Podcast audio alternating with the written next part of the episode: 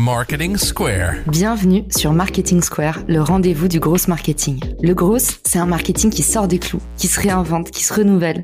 C'est aussi un mindset qui repose sur l'envie de se dépasser, de se détacher de ses opinions une bonne fois pour toutes et d'apprendre en continu. Si tu te reconnais dans cette description, que tu sois débutant ou expert, abonne-toi. Ce podcast va devenir ton meilleur allié.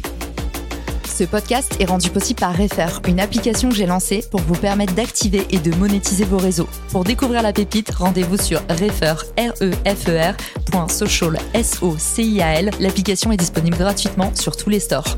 On se voit de l'autre côté. Bon épisode. Bonjour à tous et bienvenue dans ce nouvel épisode de Marketing Square. Je suis accompagnée de Mathieu Poulain qui est sales coach et aujourd'hui il va nous dévoiler la petite méthode, la recette miracle pour pouvoir bien organiser son pré-call client. Salut Mathieu, comment ça va? Salut Caroline, merci pour l'invitation. Je suis ravi d'aborder ce sujet-là avec toi parce que c'est un sujet qui est rarement traité en fait, la préparation de sa présentation. Et souvent on oublie de se fixer un objectif à un meeting client. C'est-à-dire que je vais à un meeting client, on sait fixer son objectif pour euh, une vente ou pour un projet, son unique selling proposition, mais on ne sait pas le faire pour une réunion. Et ça, c'est très important. Il faut se définir un objectif de réunion, pourquoi je vais là-bas, et un objectif mineur, le minimum à obtenir de cette réunion. Si j'obtiens aucun des deux, on pourra dire que j'ai complètement raté mon meeting. Première question un peu néophyte, Mathieu. Justement, on parle de pas perdre son temps. Franchement, dans la prospection commerciale, c'est vraiment une friction énorme. Quelle est la durée de ce premier entretien? Quand on fait une pré-call avec une personne, ça doit être quelque chose d'assez informel. En fait, l'objectif de la pré-call, c'est d'appeler une personne avec laquelle on a déjà eu contact, donc ça va être cinq minutes, pour confirmer l'audience présente à la réunion et pour confirmer les attentes vis-à-vis -vis de cette réunion. C'est-à-dire que on pose une question ouverte au client en demandant quelles sont vos attentes vis-à-vis de cette réunion. C'est tout simple, mais ça permet de recadrer tout de suite si on est parti un petit peu dans un délire, si on a préparé quelque chose qui n'était pas attendu. Pouvoir avoir de manière exhaustive les auditeurs, les gens présents. Donc, si on a du C-level, il va falloir adapter son verbatim à un C-level. Si on a des gens plutôt techniciens, on va adapter son verbatim et sa tenue aux techniciens. Moi, je l'ai vécu souvent d'arriver en réunion où le matin, on faisait les responsables de maintenance. Dans ce cas-là, on essaye d'avoir un parler, un verbatim un peu plus casual, un peu plus orienté technique. Et puis l'après-midi, on se retrouvait avec des décideurs. Et là, il faut reprendre un petit peu son costume, sa stature de personne importante et qui s'adresse à une personne importante. Voilà. Et du coup, euh, est-ce qu'il y a des différences de code justement euh, pour cet appel? Est-ce que tu préviens avant? Est-ce que tu fixes rendez-vous par email? Est-ce que tu appelles en direct? Comment ça se passe? Bah, l'idéal, c'est de pouvoir fixer un rendez-vous par email avant et puis euh, surtout de pouvoir solliciter avant son coach. Quand on est dans une vente complexe, on a une personne qui est normalement notre coach. Alors, on a tendance à toujours identifier la personne sympathique dans l'entreprise en face comme le coach. Non, le coach, c'est vraiment celui qui est le fan de votre solution et qui vous aide à comprendre les mécanismes d'achat chez votre client et qui va pousser votre solution en interne. Par exemple, sur un projet en Russie, j'avais un coach, une personne très importante dans l'organisation du client et en réunion, il pouvait pas se permettre d'être sympa avec nous. C'était un russe, il nous criait dessus, Vraiment, il nous secouait. Mais c'était aussi donc euh, notre sponsor. Donc, si on avait la réunion lundi, ça se passait dimanche soir dans la chambre d'hôtel. La veille, on passait une heure, deux heures avec lui au téléphone à préparer la réunion et il nous disait quels vont être les points essentiels pour la prise de décision sur ce projet. Et on parlait de projets à plusieurs millions d'euros.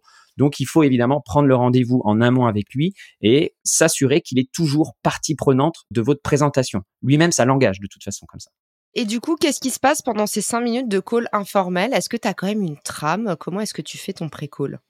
Bah, j'ai pas vraiment de trame. Tu confirmes les participants et tu confirmes aussi le temps qu'ils auront de disponible parce que tu peux t'apercevoir que toi, tu étais parti dans ta tête pour une réunion de 45 minutes, une heure et finalement, tu te rends compte que le C-level qui sera dans la réunion ne sera là que les cinq dernières minutes. Donc, il faut que tu sois prêt à avoir ton deuxième pitch de cinq minutes dans la poche, sans mauvais jeu de mots. Voilà, tu prépares un pitch de 30 minutes et peut-être le même pitch mais de cinq minutes dans ta poche quand le C-level va arriver dans la réunion. Ou alors, bah, finalement, les gens présents ne sont disponibles que 10 minutes ou 15 minutes et il faut que tu revoies complètement la structure de ta présentation. Trop bien. On fixe rendez-vous avant par email. J'imagine que tu bloques un petit créneau dans les calendars pour éviter les ratés. En tout cas, moi, ça m'est arrivé plein de fois. Si j'envoie pas une invitation calendrier, même pour un appel. Et puis derrière, ce qu'on valide, c'est quelles sont les personnes présentes. Est-ce qu'il y a un déroulé particulier? C'est-à-dire, est-ce qu'il y a quelqu'un qui arrive ou qui part? Si tu peux, par exemple, projeter quelque chose, j'imagine qu'il y a ce genre de détails qui rentrent aussi en compte. C'est tout à fait juste. Tu demandes un petit peu la partie hardware, comment ça va se passer pour pas être euh, pris au dépourvu. Et puis, quand tu es dans une vente à l'international, il faut pas hésiter, dans ce cas-là, peut-être aussi à demander quels sont les codes qui sont applicables dans le pays où tu vas. Par exemple, si tu vas en Norvège,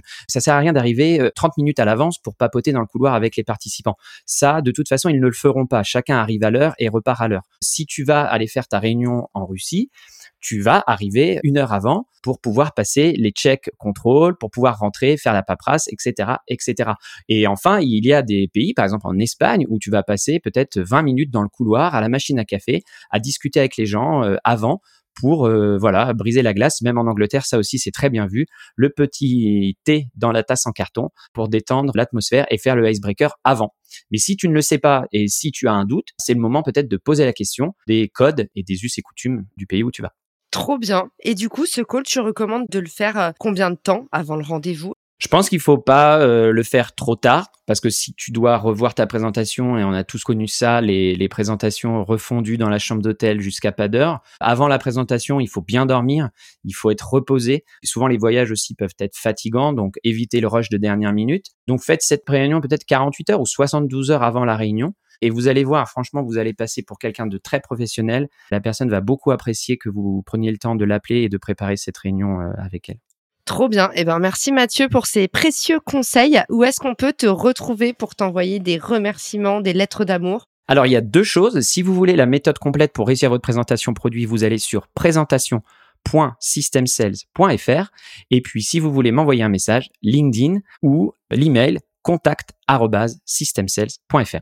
Merci Mathieu et à bientôt dans le podcast. Ciao Si cet épisode te plaît, tu peux le partager en me taguant ou lui laisser 5 étoiles sur Apple Podcast. Marketing Square.